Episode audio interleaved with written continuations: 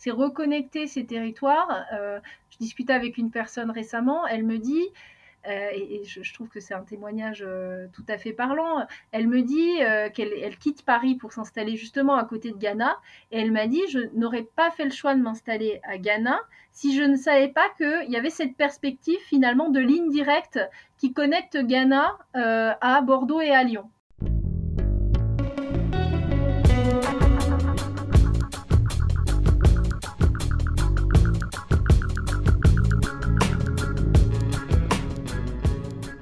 Bienvenue sur Oser, le podcast de l'engagement pour un monde durable. Je m'appelle Jean-Philippe Descas, citoyen engagé pour l'émergence d'un nouveau modèle de société, respectueux des limites physiques de notre planète, plus juste et plus solidaire. Dans Oser, je reçois des acteurs du changement qui nous racontent leur parcours, nous donnent des clés pour comprendre les enjeux de la transition et des pistes pour faire bouger les lignes. Oser est un podcast indépendant à but non lucratif et que j'anime de manière entièrement bénévole. Mon ambition est de participer à la prise de conscience citoyenne sur l'urgence d'agir et de changer de paradigme de société. Je souhaite aussi participer à faire rêver les gens à un autre monde, où les valeurs de partage, de collaboration, de bienveillance et de respect seront portées par tous. Si vous partagez ce désir avec moi, vous pouvez m'aider en parlant de ce podcast à votre entourage, en faisant la promotion des épisodes qui vous plaisent sur les réseaux sociaux, en laissant une note et un commentaire sur Apple Podcast ou tout simplement en me racontant comment vous vous engagez à votre tour. Et maintenant, place à l'épisode du jour. Bonjour Alexandra de Bézieux. Bonjour. Vous êtes directrice adjointe de Railcop. Et aujourd'hui, j'aimerais discuter avec vous du transport ferroviaire en France pour comprendre comment s'organise ce secteur, quels sont ses enjeux face à la transition écologique et de quelle manière on peut s'y engager. Pour commencer, pourriez-vous vous présenter en quelques mots? Oui, donc je m'appelle Alexandra de Bézieux, euh, je dirige donc euh, la coopérative RICOP, enfin je suis directrice générale déléguée, le directeur général étant Nicolas de Bézieux, mon, frère. Euh, voilà, j'ai travaillé pendant 15 ans dans le financement de projets, notamment de projets européens et de projets donc relativement complexes, et j'ai une formation de sciences politiques. Merci. Et bien, sans plus attendre, je vous propose de, rentrer dans le vif du sujet et déjà de, comprendre en fait comment s'organise le, transport ferroviaire euh, en France. Euh, est-ce que vous pouvez nous, en dire deux mots? Quels sont ces acteurs? Quels sont leurs rôles? Euh, Comment s'est construit ce, ce secteur? Alors, Aujourd'hui, effectivement, le transport ferroviaire est en pleine mutation, euh, puisque ça ne vous aura pas échappé que nous avons, enfin, depuis euh, la fin de 2020 et donc sur cette année 2021, nous rentrons dans une nouvelle ère euh, de, l'organisation du transport ferroviaire en France, puisqu'a eu lieu donc la libéralisation, l'ouverture à la concurrence en fait du, marché ferroviaire. Donc à partir d'aujourd'hui, depuis, depuis la fin de l'année dernière, ou on va dire plus, plus spécifiquement à partir de du service annuel 2021, comme on, dit dans le, dans le milieu, euh, tout opérateur qui le souhaite va pouvoir opérer des trains sur le réseau euh, ferré national, ce qui n'était pas le cas jusqu'ici. Alors, je ne vais pas rentrer dans les détails de l'organisation peut-être de l'ouverture de à la concurrence qui s'est fait de manière progressive, euh, déjà vers des lignes qui allaient de, de, la France vers des pays européens, parce qu'on a déjà des, des trains d'autres compagnies européennes, compagnies nationales qui circulent sur le réseau français. Hein, donc, effectivement, euh, qui, qui, utilisent déjà le réseau français, mais avec des destinations qui sont hors du territoire français, qui étaient jusqu'à maintenant hors du territoire français. Or, depuis là, euh, cette, année, on assiste à la possibilité pour tout opérateur de rentrer et d'opérer des services sur le réseau ferroviaire euh, français. Donc aujourd'hui, pour, pour être tout à fait clair, aujourd'hui, sur le réseau ferré national, en fait, vous avez deux grands segments de marché, on va dire. Vous avez ce qu'on appelle le service librement organisé, le SLO dans le jargon, euh, où tout le monde, euh, comme je, le disais, tout opérateur, euh, tout opérateur ferroviaire peut, peut, peut proposer des services. Et puis, vous avez quand même un certain nombre de services qui restent en délégation de service public, donc qui restent effectivement sous la tutelle ou de l'État ou des régions, et euh, qui sont euh, concédés à des, euh, à des opérateurs dans le cadre d'appels d'offres. Donc là, désormais, la SNCF est en concurrence avec d'autres opérateurs, peut être en concurrence avec d'autres opérateurs sur certaines lignes, certaines lignes qui sont donc gérées en délégation de service public. Donc on a, on a deux grands segments de marché, si vous voulez, aujourd'hui sur le transport ferroviaire national.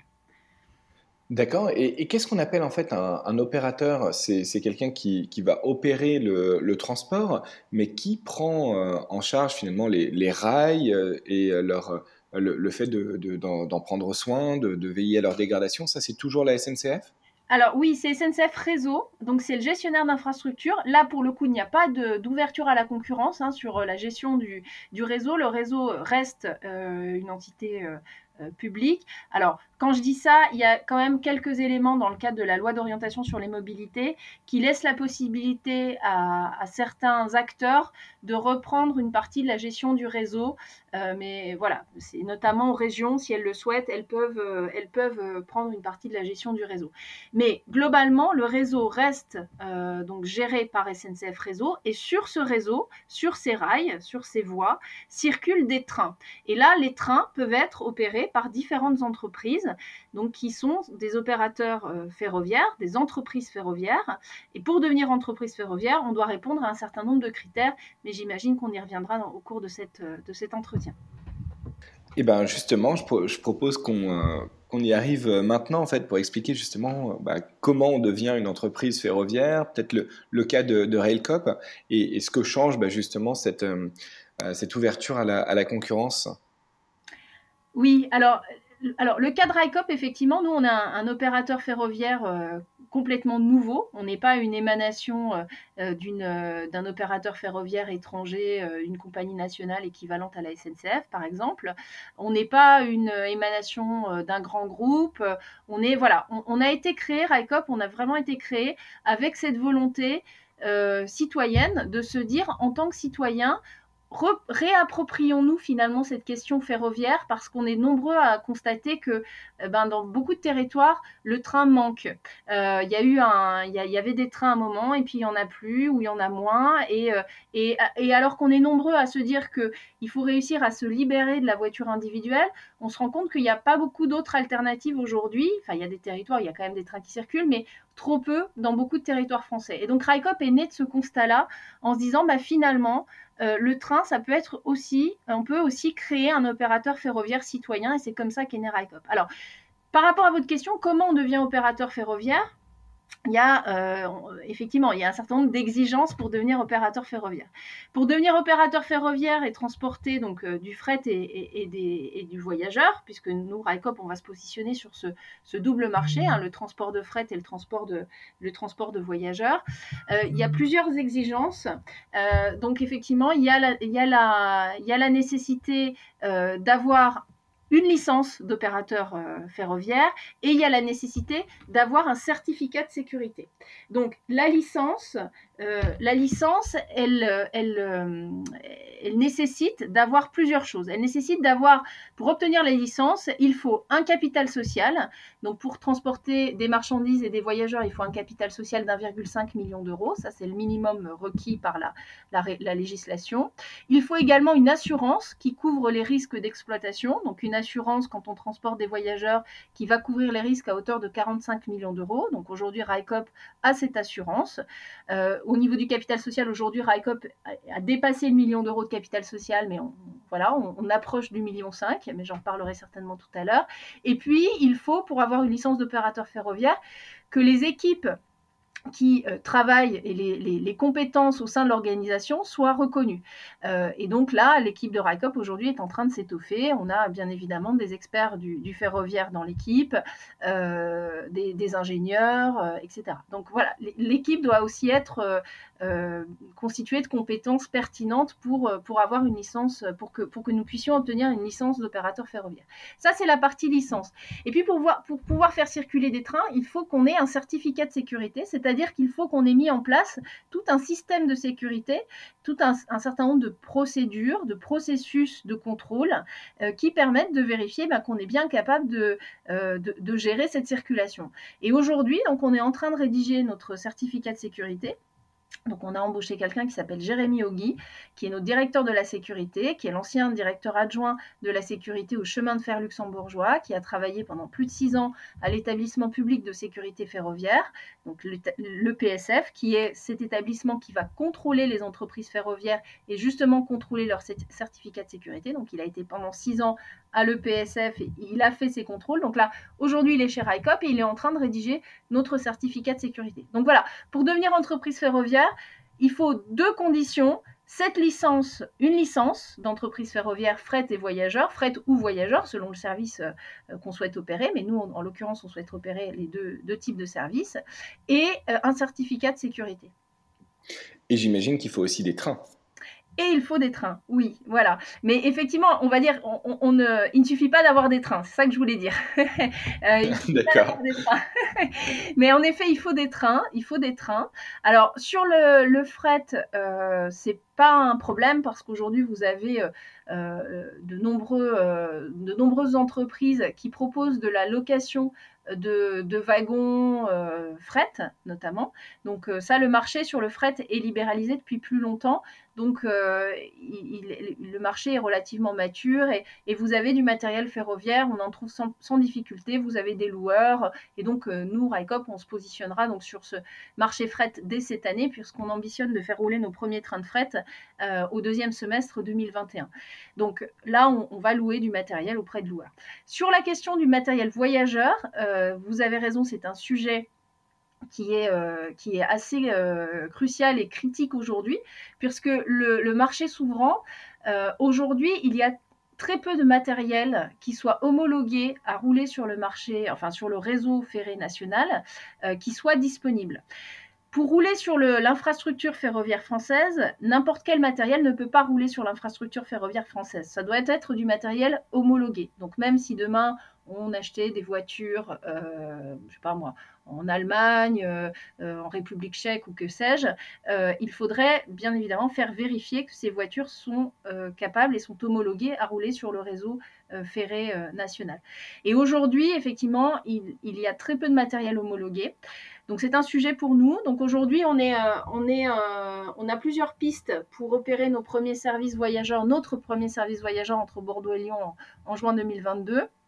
On est sur du matériel neuf euh, auprès de constructeurs comme Alstom, comme Siemens, comme Stadler, avec qui on est en discussion. Mais vraisemblablement, enfin pas vraisemblablement, il, est, certain que les voitures neuves ne seront pas disponibles pour juin 2022, donc elles seront sans doute disponibles plus tard. Euh, elles seront disponibles un peu plus tard. Donc là, on est en train de, voir avec les constructeurs à quelle échéance, euh, selon quelle modalité, etc. Et comme on souhaite quand même opérer notre service en juin 2022, on est en train aujourd'hui d'étudier la possibilité d'acheter des voitures d'occasion, des automotrices, euh, qui sont utilisées actuellement par certaines régions euh, et par la SNCF, et donc dont la SNCF se sépare. Donc voilà, aujourd'hui, euh, sur le matériel voyageur, si on, veut, si on voulait des voitures neuves, homologuées et disponibles pour rouler sur le réseau ferré national, on ne pourrait pas en avoir pour juin 2022. Donc aujourd'hui, on est dans l'obligation de se rabattre sur du matériel d'occasion, euh, aujourd'hui utilisé déjà par, euh, notamment par, euh, par les régions, et c'est vraisemblablement l'option vers laquelle on se, on se dirige.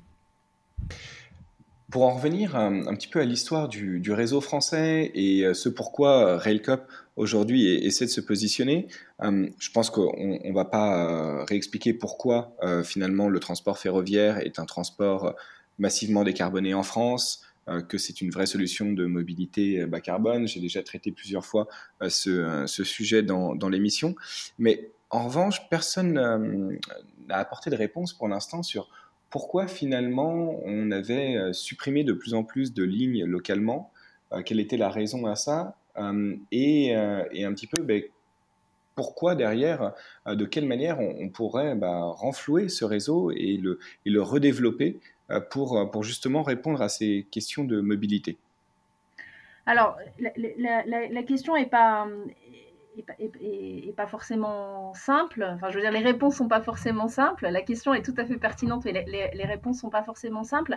Ce qu'on peut peut-être déjà constater sur le fait du pourquoi il y a eu un, un certain désengagement, on va dire, hein, de, la SNCF et de l'État euh, plus globalement, parce que ce qu'il faut comprendre, c'est que la SNCF, finalement, jusqu'à maintenant, euh, répondait aussi aux injonctions de l'État. Donc, c'est pas, c'est la stratégie de la SNCF n'est pas décorrélée d'une stratégie d'aménagement du territoire qui a été proposée par l'État. Donc ça, ça je pense, c'est important de l'avoir en tête.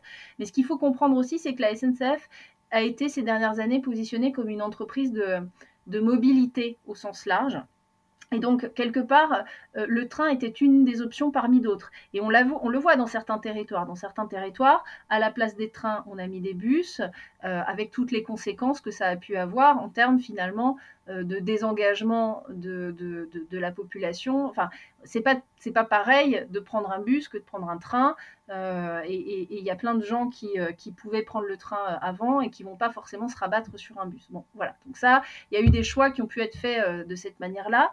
Ensuite, la SNCF, la stratégie a été quand même de privilégier, et c'est là où je rebondis sur ce que j'ai dit tout à l'heure, sur la stratégie d'aménagement du territoire autour des, des métropoles. Hein, euh, donc la, stratégie de l'État, c'était quand même d'avoir cette stratégie de métropolisation. Hein, sur les, les 30 dernières années, c'était quand même ça. Et donc de connecter ces métropoles avec de la grande vitesse, avec du TGV. Donc qui dit TGV, effectivement, dit stratégie, dit, gros investissements, dit stratégie de rabattement euh, de, euh, des trafics vers des trafics TGV, plutôt que de privilégier un maillage plus fin et plutôt, plutôt vitesse, euh, vitesse plus, plus, plus lente, on va dire. Voilà, type intercité, enfin type euh, exactement ce qu'on veut redévelopper. Parce que clairement, RICOP, nous aujourd'hui, on ne se positionnera pas sur la grande vitesse, on ne se positionnera pas sur les radiales Paris-Province.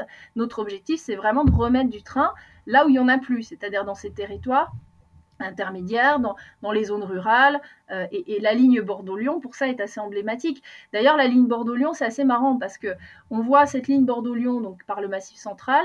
Quand on regarde les chiffres de fréquentation de la ligne, on voit que, euh, en les chiffres de fréquentation de la ligne et les investissements de la SNCF dans la ligne, que ce soit dans l'infrastructure, que ce soit dans le matériel roulant, on voit qu'il y a eu une amélioration constante euh, de la qualité de service, de la fréquence euh, du service, jusqu'en 92 en gros, à peu près au moment où arrive le TGV Atlantique.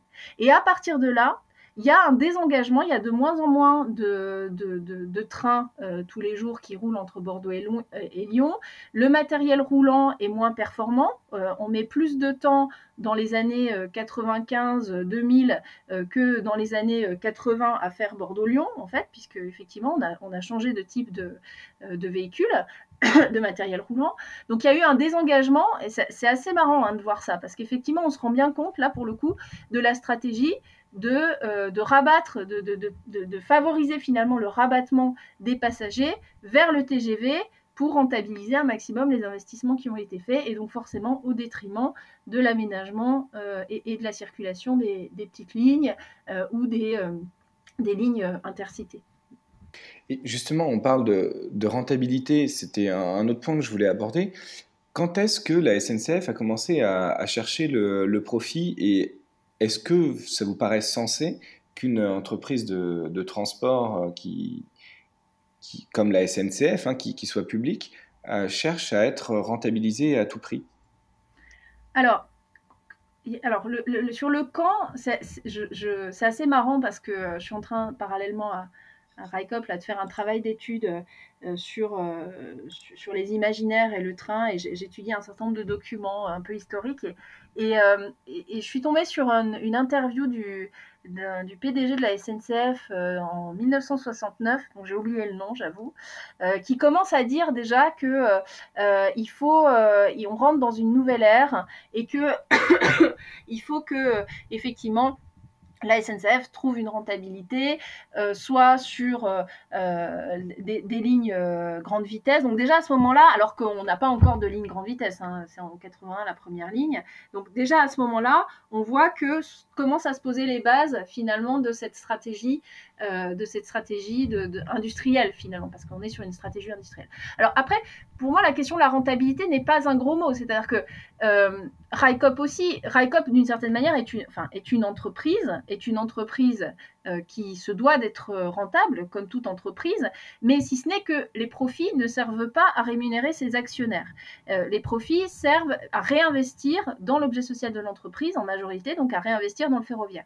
Ce qui, ce qui, aurait pu être le cas de la SNCF. Aujourd'hui, la SNCF, c'est une société anonyme depuis très peu de temps, finalement, dont l'actionnaire principal est l'État. Donc, effectivement, la stratégie de l'entreprise pourrait être de dire oui, on cherche une rentabilité, mais Néanmoins, euh, cette, rentabilité, elle sert à renforcer notre objet social. Ce qui, est peut-être le cas d'une certaine manière, mais après, c'est aussi de voir comment on cherche cette rentabilité. C'est-à-dire que nous, on part du principe, euh, on part du principe qu'on peut trouver sur les territoires, en tout cas sur la ligne Bordeaux-Lyon, toutes les projections qu'on a faites, là où on, dit, on, nous, disait au débarrage, et on nous dit encore, hein, parce qu'effectivement, pour le moment, on n'a pas encore fait la preuve euh, de, notre, modèle. On y croit dur comme fer, sinon ça ne serait pas dans cette aventure, mais voilà, il faut, il faut encore qu'on fasse bien évidemment la preuve de notre modèle. Euh, mais en tout cas, nous, tous les calculs qu'on a pu faire, toutes les réflexions qu'on a pu avoir montrent qu'on est rentable sur la ligne Bordeaux-Lyon. On est rentable pour plusieurs raisons. C'est parce qu'on va chercher des passagers à la route en proposant des services complémentaires à bord des trains, en proposant par exemple l'emport de bagages volumineux, ce genre de choses en proposant euh, des espaces enfants, en proposant euh, des espaces, euh, des classes à faire vraiment, enfin des, espaces isolés pour que les gens puissent travailler en ayant une bonne connexion Wi-Fi de bout en bout et que ça fasse quasiment un bureau mobile, enfin en proposant ce genre de service. Donc c'est aussi ça, enfin quand on parle de rentabilité et d'équilibre économique, c'est aussi de voir comment on y arrive. C'est-à-dire que c'est facile de dire euh, ah ben là on n'arrive pas à l'équilibre économique. Oui, mais enfin quelque part les, usagers, les clients, il faut aller les chercher. Il faut penser le service avec les territoires, avec les entreprises, avec les citoyens. Et c'est là le pari de RICOP, c'est de se dire que on sent tous qu'il y a un, comment dire un engouement pour le train globalement, on, sent que cet engouement est là, mais quelque part, il faut qu'en face, les services euh, soient à la hauteur. C'est-à-dire que si on veut effectivement redévelopper des services ferroviaires, il faut quelque part proposer pas simplement euh, la possibilité d'aller à un point A à un point B, euh, ça c'est déjà bien, mais c'est souvent pas suffisant. Il faut qu'on propose cette possibilité d'aller d'un point A à un point B dans de bonnes conditions. Euh, avec la possibilité voilà, d'avoir des services additionnels, comme je disais tout à l'heure. Et c'est, je pense, un peu là, à mon avis, où la SNCF a un peu pêché. C'est-à-dire que, euh, enfin, je pense qu'effectivement, la SNCF est rentrée dans une logique industrielle de production de services. C'est une grosse machine, la SNCF, avec une logique industrielle. Et donc, avec des process qui sont calibrés pour une logique industrielle de grosses machines industrielles. Là où finalement le ferroviaire, euh, quand on pense notamment l'aménagement du territoire, doit être, dans une logique beaucoup plus fine euh, de, de co-construction des services avec les usagers. Et quand je dis ça, c'est pas simplement de faire quelques réunions euh, par-ci par-là. Enfin, je dis pas, voilà, je dis pas que la SNCF était complètement hors sol, hein, bien évidemment, mais mais c'est pas tout à fait la même logique quand vous êtes simplement consulté pour dire, bah voilà, à quelle heure vous souhaiteriez que passe le train ou etc. Que quand vous êtes copropriétaire d'un opérateur ferroviaire. Et c'est ça le pari de RICOP, c'est de se dire, aujourd'hui, on peut tous devenir copropriétaire d'un opérateur ferroviaire. Et donc s'engager, et aujourd'hui dans la coopérative, vous avez des cercles de travail, des sociétaires qui s'engagent, qui réfléchissent au prochain service annuel par rapport à la, connaissance qu'ils ont euh, de leur territoire. Euh, euh, par exemple, je vous donne un exemple très, concret. Dans le cercle de travail service annuel 2023, là où les, les, sociétaires, donc il y a une 80 sociétaires environ qui sont engagés et qui se réunissent tous les, je pense tous les 15 jours à peu près, et qui sont en train, ils sont en train de définir vraiment euh, des critères de sélection pour les prochaines lignes voyageurs qu'on va pouvoir développer. Et bien dans les critères de sélection qu'ils qu'ils sont en train d'analyser, ils croisent différents critères, et notamment la question de savoir si une ligne, la ligne de train, euh, va croiser une véloroute, va croiser euh, un chemin de randonnée, et donc si potentiellement, bah là il y a un potentiel effectivement de clientèle qui pourrait monter à bord du train, et donc et de développement de services avec le transport de, euh, sacs à dos, de, vélos, etc. Donc on est vraiment dans cette réflexion-là, et, c'est des gens donc dans ce cercle, le service annuel 2023, et dans la coopérative en général, vous avez par exemple effectivement l'association du woofing qui travaille sur tout ce qui est euh, euh, bah, qui, incite les gens à partir faire du woofing, donc dans, aller travailler dans les fermes, des gens qui sont sensibles notamment à tout ce qui est mobilité durable et, qui, euh, enfin, développement durable au sens large, agriculture, retour à la, à la terre, et qui vont être sensibles au fait de pouvoir se développer en train. Donc quand on a des acteurs comme ça qui savent potentiellement identifier de possibles flux, ou l'Association française des voies vertes et des véloroutes, qui est, qui est sociétaire de RICOP, ou enfin voilà, on a différents acteurs, par exemple un acteur qui s'appelle Maurienisez-vous, qui est un acteur associatif qui, qui, travaille dans la Maurienne, et qui se dit aujourd'hui c'est plus possible d'aller, de voir toutes ces voitures qui arrivent à la montagne tous les hivers, il faut qu'on fasse quelque chose pour développer le train. Ces gens-là, ils connaissent fondamentalement leur territoire, ils savent quels sont les types de services qu'il faut développer pour pouvoir rendre le service ferroviaire attractif, et, et ils, sont, ils sont là, ils sont pas simplement là en disant bah voilà, on n'est pas simplement là, nous, RICOP, en disant on va les consulter et puis ils nous donneront leur avis et puis c'est très bien. Ils sont partie prenante de l'aventure. C'est-à-dire que si, bien évidemment, s'ils le souhaitent, après ils peuvent être juste sociétaires pour soutenir le, soutenir le projet symboliquement, mais ils peuvent aussi s'engager dans des cercles de travail et s'engager vraiment dans la conception du service. Donc je pense que c'est une, c'est une logique et une philosophie qui, qui est complètement différente de ce qui a pu être euh, fait jusqu'à maintenant. Et c'est ce qui nous fait penser que qu'avec cette, philosophie, cette manière d'engager finalement les citoyens, les entreprises, les collectivités locales, euh, les associations des territoires, etc., on va pouvoir développer effectivement le ferroviaire sur un modèle qui soit économiquement viable, puisqu'on reste une entreprise, certes une société coopérative, euh, mais on, reste, on, reste une entreprise dont on ne doit pas être structurellement déficitaire. Justement, vous parlez des, collectivités locales. J'imagine que c'est intéressant pour euh, ces collectivités aussi de, travailler avec Railcop euh, pour justement redynamiser euh, un petit peu leur économie locale.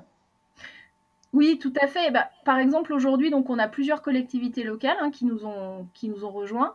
Euh, on a le département de la Creuse, on a euh, Vichy Communauté, on a la communauté euh, de, de, communes pardon, de Ghana et la ville de Ghana qui nous ont rejoints. On a Libourne, la communauté d'agglomération de Libourne qui nous a rejoints. Donc oui, ces collectivités, elles sont dans une logique de se dire, bah, en faisant revenir le train, on participe finalement euh, au désenclavement du territoire. pour donner un exemple très clair, euh, Ghana, la ville de Ghana, aujourd'hui, euh, il y, a très peu de trains qui circulent. Alors, il y en a quelques-uns, si je ne dis pas de bêtises, qui vont vers Clermont-Ferrand et quelques-uns vers Montluçon mais il n'y a pas de trains euh, qui vont euh, directement de Ghana à, Lyon aujourd'hui ou de Ghana à Bordeaux, vous n'en avez pas. Euh, donc c'est quand même pas mal pour la, ville de pouvoir être connectée à sa capitale régionale, en l'occurrence Lyon. et Ghana se pose aussi la question, a priori, donc la gare devrait fermer. gare et Connexion a annoncé effectivement que la gare, le bâtiment en tout cas, devrait fermer. Donc voir revenir des trains dans les territoires, donc sur la, base de trois allers-retours par jour, ça veut dire potentiellement refaire vivre le quartier de la gare, la gare en tant que telle, avec des services qui peuvent être associés. Et d'ailleurs, pour vous, montrer un peu l'état d'esprit la philosophie de la coopérative, donc on travaille avec, euh, il y a un groupe d'étudiants euh, qui est en train de mener une étude sur justement le potentiel de revitalisation de la gare de Ghana au regard euh, du passage du train Bordeaux-Lyon et de voir ce qu'on peut imaginer comme service, service qui à la fois pourrait venir nourrir euh, le, service ferroviaire et à l'inverse, euh, comment le service ferroviaire, finalement, le fait que le train s'arrête, ça, peut, ça peut engendrer de l'activité économique sur le territoire. Par exemple, en termes de restauration, puisqu'on on envisage, par exemple, à bord de nos trains, de, charger des plateaux repas euh, qui seraient produits dans les territoires, c'est-à-dire de faire travailler les restaurateurs le long de la ligne et, euh, et de permettre aux passagers de commander leur plateau repas quelques arrêts avant et, que les plateaux repas soient livrés en gare et euh, soient proposés à bord des trains. Donc pour faire vivre justement les restaurateurs le long de la ligne. L'idée c'est pas de charger des sandwichs à Bordeaux et à Lyon ou même des, plats qui seraient des bons plats, il hein, n'y a pas de raison, mais à Bordeaux et à Lyon et après de transporter ça de bout en bout. Mais c'est vraiment de voir comment, de réfléchir vraiment à comment on fait euh, on fait vivre le territoire. Et ça, vous avez un groupe d'étudiants qui travaillent là-dessus dans le cadre d'une mission qu'on leur a, confiée, qu'on a confiée à une structure intermédiaire qui s'appelle Alteraction.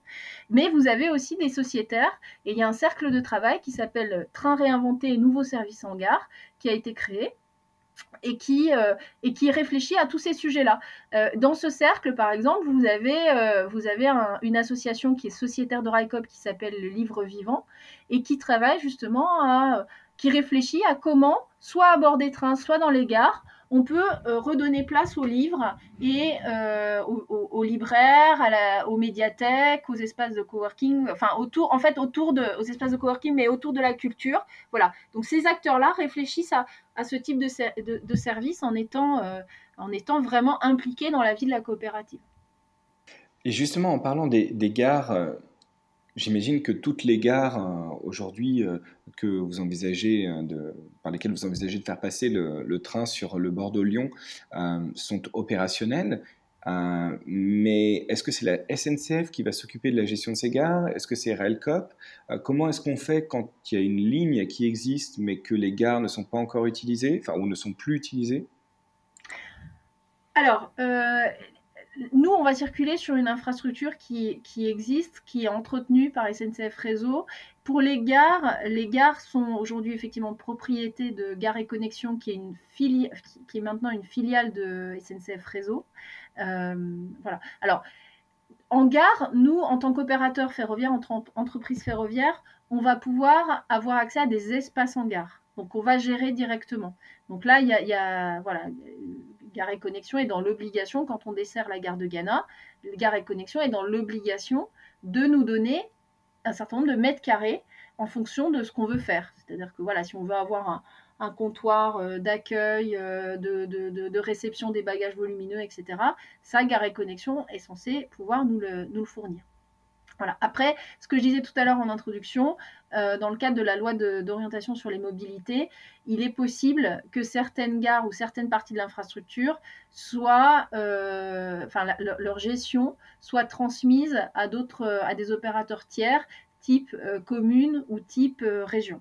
Donc ça, ça, ce sera éventuellement, éventuellement possible. Mais voilà. Je ne sais pas si j'ai répondu à votre question. oui, oui, tout à fait, tout à fait. Mais pas des acteurs privés, toujours des acteurs publics. A priori, toujours des acteurs publics. Alors, dans le, je ne veux pas vous dire de bêtises, je crois que la LOM est assez, euh, c'est assez ouvert, mais, euh, mais, mais pour le moment, on s'oriente quand même plutôt sur des acteurs publics. Au niveau de, de l'engagement aujourd'hui, euh, quand, on est, quand on est citoyen et qu'on croit en la vertu du transport ferroviaire, qu'on a envie de s'engager, pour redynamiser le, réseau français. Comment est-ce qu'on peut faire? Bah déjà, on prend le train. Tous les trains qui existent, autant les prendre. Euh, c'est déjà, on peut commencer par là. Ensuite, on peut devenir sociétaire de RICOP. Donc, euh, devenir sociétaire de RICOP, c'est euh, voilà, ça, coûte 100 euros la part sociale. Et avec, avec ça, bah, vous soutenez finalement l'émergence de, ce nouvel opérateur ferroviaire. voilà. Et après, si vous voulez aller au-delà, vous pouvez, une fois que vous êtes sociétaire, vous engager plus, plus activement en, bah, voilà, en, réfléchissant avec les autres sociétaires à la pertinence de développer tel et tel service par rapport au territoire dans lequel vous habitez, par exemple. Euh, voilà, donc ça, ça c'est un, un élément possible d'engagement si vous le, si vous le souhaitez. Mm. Et, au niveau professionnel, pour, pour, ceux qui travaillent déjà dans, le transport ferroviaire, est-ce qu'il y a des choses particulières à faire? Euh, Aujourd'hui, on parle, par exemple, de relancer les, les trains de nuit. Euh, pour, euh, pour justement bah, offrir des alternatives à l'avion, à la voiture, autres, etc., pour la, mobilité euh, longue. comment est-ce qu'on fait pour, s'engager là-dedans? Alors, en tant que citoyen, en tant que professionnel, est-ce que ça passe par du lobbying avec l'État, avec les collectivités? Comment faire en fait? Alors, sur le train de nuit, euh, alors il y, a des collectifs aussi hein, qui existent, que ce soit sur le train de nuit ou que ce soit sur le développement de lignes, euh, euh, d'autres lignes, hein, qui, sont des collectifs effectivement de, lobbying. Il y a Oui au train de nuit, il y a Objectif Train de nuit, par exemple, avec qui on, on travaille. D'ailleurs, Objectif Train de nuit euh, et sociétaire, si je, ne dis pas de bêtises, où ça devait, ça devait passer en conseil d'administration. Je ne sais pas si ça a été fait, euh, euh, si ça a été fait en, fin d'année dernière, mais en tout cas, Objectif Train de Nuit est censé devenir sociétaire de RICOP et RICOP est également adhérent à Objectif Train de Nuit. D'ailleurs, RICOP, pour bien dire, RICOP est opérateur ferroviaire et bien évidemment, dans ce cadre-là, euh, on a donc en tant que sociétaire de RICOP un certain nombre de collectifs locaux euh, de défense de ligne. Par exemple, aujourd'hui, on a, voilà, comme je vous disais, Objectif Train Nuit, le CRELOC, qui est l'association de défense de la réouverture de la ligne Pau-Canfranc. on a l'association Altro qui défendait la réouverture de la ligne Bordeaux-Lyon, justement, et le développement de corridors européens. Donc, il y avait beaucoup d'associations, et il y a toujours beaucoup d'associations qui militent pour le développement du ferroviaire. Et ces associations, en fait, sont dans une logique plutôt de plaidoyer et de, euh, de sensibilisation et de lobbying auprès des pouvoirs publics où nous, là, on est dans une logique plutôt de, de, de concrétisation et d'action, mais on travaille bien évidemment main dans la main avec ces associations, et c'est pour ça que ces associations, beaucoup d'entre elles sont sociétaires de RICOP, et à l'inverse, euh, euh, les soutient aussi, et les soutient dans leur action de, de lobbying en étant euh, membre de certaines d'entre elles. Et ça, il faut aussi, c'est quelque chose qu'on doit systématiser là.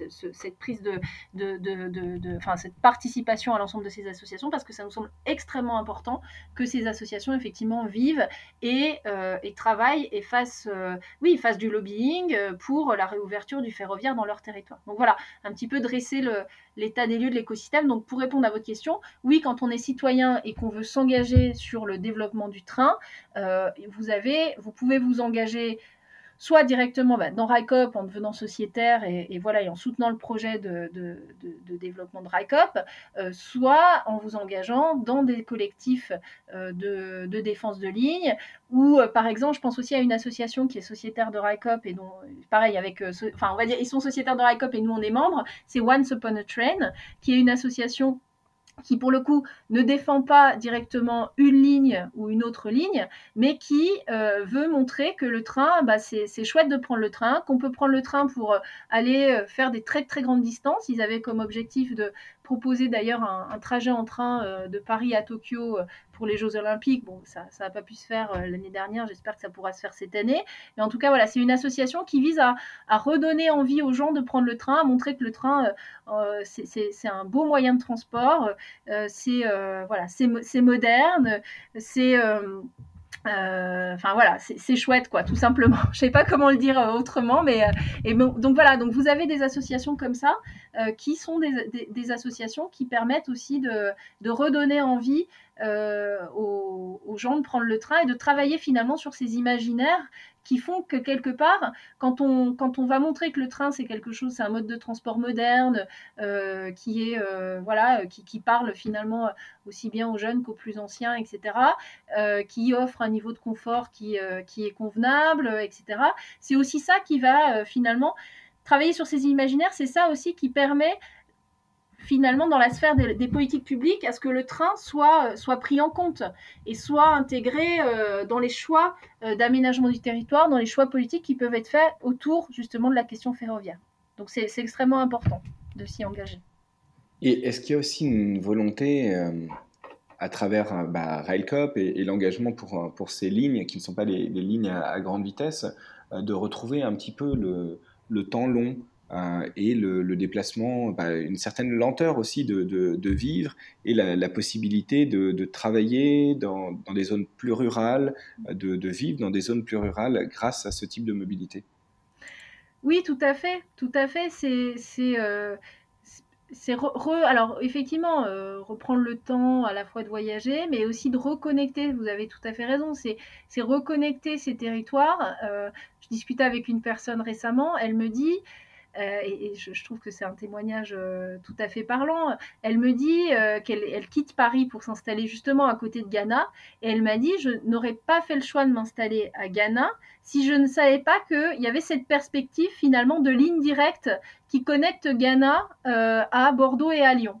Et c'est intéressant parce que voilà, alors c'est pas, elle va pas chercher forcément à, aller, euh, à retourner euh, toutes les semaines à Paris, etc. Elle veut chercher, euh, elle cherche une, une, vie à la campagne beaucoup plus proche de ses aspirations, mais en même temps avec ce souci de se dire, bah oui, j'ai quand même la possibilité déjà d'accéder au territoire où je vis en train pour être conforme à enfin, aussi à ce, que, à ce que je défends en termes de mobilité, etc.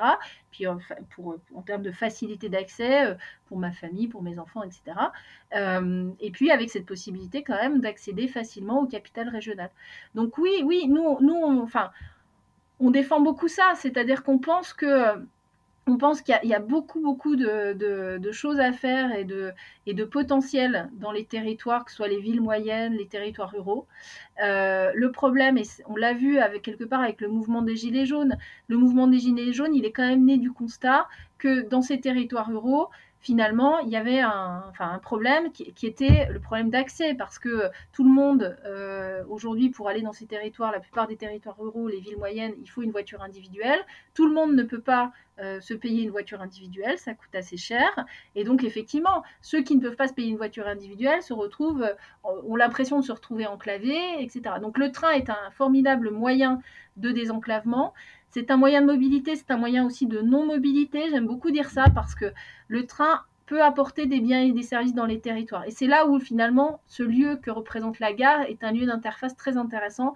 Et, c'est très intéressant qu'on ait des sociétaires qui travaillent sur justement nouveaux services à bord, nouveaux services en gare, euh, avec euh, cette, possibilité de créer finalement des lieux de vie, des lieux de service, des lieux de, euh, de commerce, etc., des, des, médiathèques, que sais-je, au sein même des gares ou en proximité immédiate des gares, parce que c'est aussi, aussi ça que ça peut permettre finalement le, le train, c'est, euh, on peut imaginer effectivement un train qui va transporter des livres d'une gare à l'autre pour euh, venir nourrir les médiathèques euh, et un réseau de médiathèques peut-être, pourquoi pas. Enfin, on peut imaginer des choses comme ça, on peut imaginer beaucoup de choses. Donc oui, la philosophie de RICOP, c'est vraiment ça, c'est de se dire, essayons de, essayons d'apporter un service ferroviaire sur les territoires finalement infrarégionaux. Connectons les métropoles à leur interland ou à leur voilà, enfin sur la ligne Bordeaux-Lyon, c'est tout à fait ça. Hein, comme je vous disais, euh, aujourd'hui, par exemple, mais même pour des villes qui ne sont pas des petites villes comme Limoges, aujourd'hui, vous n'avez pas de train euh, euh, direct pour aller de Limoges à Lyon, par exemple. Si vous voulez aller de Limoges à Lyon, prenez la voiture, vous passez par Paris. Bon, Limoges, c'est pas une toute petite ville, c'est quand même aussi un bassin industriel. Il y a des entreprises, euh, il y a des cadres, il y a des voilà, il y a des gens qui voyagent euh, et qui peuvent avoir un intérêt à aller euh, à aller à Lyon régulièrement, à aller dans l'est de la France régulièrement, etc. Donc, donc voilà, nous notre philosophie, c'est vraiment ça, c'est de se dire reconnectons ces territoires pour oui, enfin pour pour donner aussi peut-être effectivement envie envie aux gens d'aller s'installer euh, dans ces territoires, aux entreprises de ces territoires euh, pour faciliter leur recrutement euh, d'un certain nombre de, personnes, parce qu'on sait que les critères d'accès sont aussi des éléments qui, vont permettre à des gens de choisir d'aller s'installer dans telle ou telle ville. Donc c'est voilà, on, aimerait contribuer à ça, en tout cas à notre à notre, à notre mesure, quoi, notre, voilà, avec, avec les trains qu'on va pouvoir faire circuler. Et justement, on parlait des entreprises pour moi, c'est un sujet qui est important aussi, c'est euh, le, développement de l'emploi. Et euh, est-ce que justement le redynamiser euh, le réseau ferroviaire, c'est vecteur de, de, nouveaux types d'emplois ou des emplois dans le, dans le ferroviaire directement? Alors, Oui, d'une certaine manière, c'est-à-dire que forcément, quand on développe le service, quand on développe, euh, pour, donner l'exemple de la ligne Bordeaux-Lyon, là, on va embaucher 40 euh, personnes sur du personnel de bord, donc euh, des gens qui vont être à bord des trains, que ce soit des conducteurs ou du personnel à bord agent commercial pour, pour, reprendre la terminologie de la SNCF, on verra quelle terminologie on, donnera. Mais euh, oui, forcément, ça, ça, crée des emplois. Et nous, notre objectif, par exemple, sur cette ligne Bordeaux-Lyon, les 40 emplois, on aimerait, si c'est possible, on est en train d'étudier la question, on aimerait que ces emplois soient localisés à Guéret. Euh, Guéret, c'est l'endroit où se croisent les, trains, a priori. On attend la confirmation avec les horaires des SNCF Réseau. Mais euh, on s'était dit que ce serait beaucoup euh, ce serait beaucoup mieux d'avoir la base vie justement de ce personnel dans ce territoire qui est Guéret, plutôt que de mettre tout le monde à Bordeaux et à Lyon et euh, euh, voilà, de venir encore finalement euh, contribuer à cette métropolisation, là où on cherche plutôt justement à être vers une, déconcentration. Et par ailleurs aussi, socialement, ça nous semblait plus acceptable pour éviter que les gens aient à, faire des découchés. C'est-à-dire que voilà, l'idée c'est qu'après leur service, ils rentrent chez eux, ils soient avec leurs enfants, leur famille, plutôt que de dormir à, l'autre bout de la ligne ou, que sais-je. Donc euh, oui, forcément, le développement du ferroviaire euh, va, entraîner euh, la création d'emplois, d'emplois directs liés au ferroviaire, d'emplois indirects, voilà, d'emplois indirects. après, ça c'est peut-être difficile à, quantifié. Mais c'est vrai, quand je vous parle de la revitalisation de la gare de Ghana, ou la question, aujourd'hui, on nous a interpellé sur la, la gare de Saint-Germain-des-Fossés aussi, où il y a une personne qui nous a contacté en disant qu'elle souhaitait développer un espace de restauration, ben ça c'est pareil. Derrière, le fait qu'il y, y, ait trois trains par jour qui s'arrêtent, euh, qu'on ait cette possibilité peut-être de faire travailler, de charger des plateaux repas, forcément ça crée des emplois, ça crée des emplois euh, dans ces territoires. En tout cas, RICOP, c'est vraiment la philosophie qu'on qu défend. C'est de pouvoir euh, et c'est pour ça qu'en fait, on, c'est pour ça qu'on on, embarque les territoires dans l'aventure, c'est-à-dire que les collectivités locales, euh, les chambres de commerce et d'industrie aussi, à qui on a présenté le projet, à, on a présenté le projet à plusieurs euh, CCI le long de la ligne. L'idée, c'est aussi que ces CCI se saisissent de cet outil-là, que ce soit sur la question du transport de voyageurs, avec euh, la possibilité ben, de permettre aux gens de se déplacer, aux clients, fournisseurs, euh, salariés, etc. Mais que ce soit aussi sur la question des marchandises, que ce soit des petites marchandises à travers de la messagerie, ça c'est des choses qu'on va proposer aussi à, bord de notre service Bordeaux-Lyon avec ce wagon-fourgon qu'on envisage d'avoir pour faire du transport de petites messageries, ou que ce soit effectivement grâce au développement du fret, puisque ça pour nous c'est aussi un sujet particulièrement important la question du développement du fret ferroviaire et, euh, et son développement. Voilà. Bah, merci beaucoup euh, Alexandra euh, et euh, bah, je vous souhaite euh, vraiment bon courage dans euh, bah, ce superbe projet et puis je vous dis à, à, très bientôt. Merci beaucoup, merci, à bientôt, au revoir.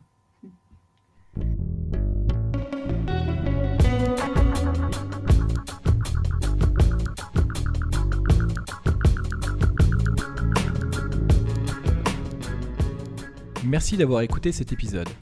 J'espère qu'il vous a plu et que cela vous donne envie d'agir à votre tour. Si vous êtes en quête de changement professionnel, je vous invite à écouter les épisodes de la saison 1. J'ai la chance de rencontrer des alumni d'écoles de commerce, des ingénieurs, des architectes ou des chercheurs qui ont opéré une rupture dans leur carrière après un parcours classique pour œuvrer à travers leur métier à un monde durable. Avec eux, j'aborde la question centrale du changement, de ses freins autant sociaux que financiers, afin de lever les barrières et d'encourager ceux qui se posent des questions à sauter le pas. Ces entretiens sont une vraie source d'énergie positive à consommer sans modération. Si vous souhaitez mieux comprendre les enjeux d'un secteur ou d'un métier face à l'urgence écologique, allez voir du côté de la saison 2.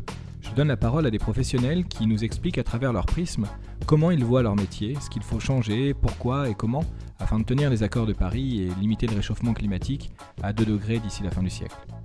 Si vous êtes perdu, allez voir du côté des associations comme la Fresque du Climat ou les Shifters. Vous y trouverez d'autres personnes qui, comme vous, veulent agir, mais ne savent pas forcément par où commencer.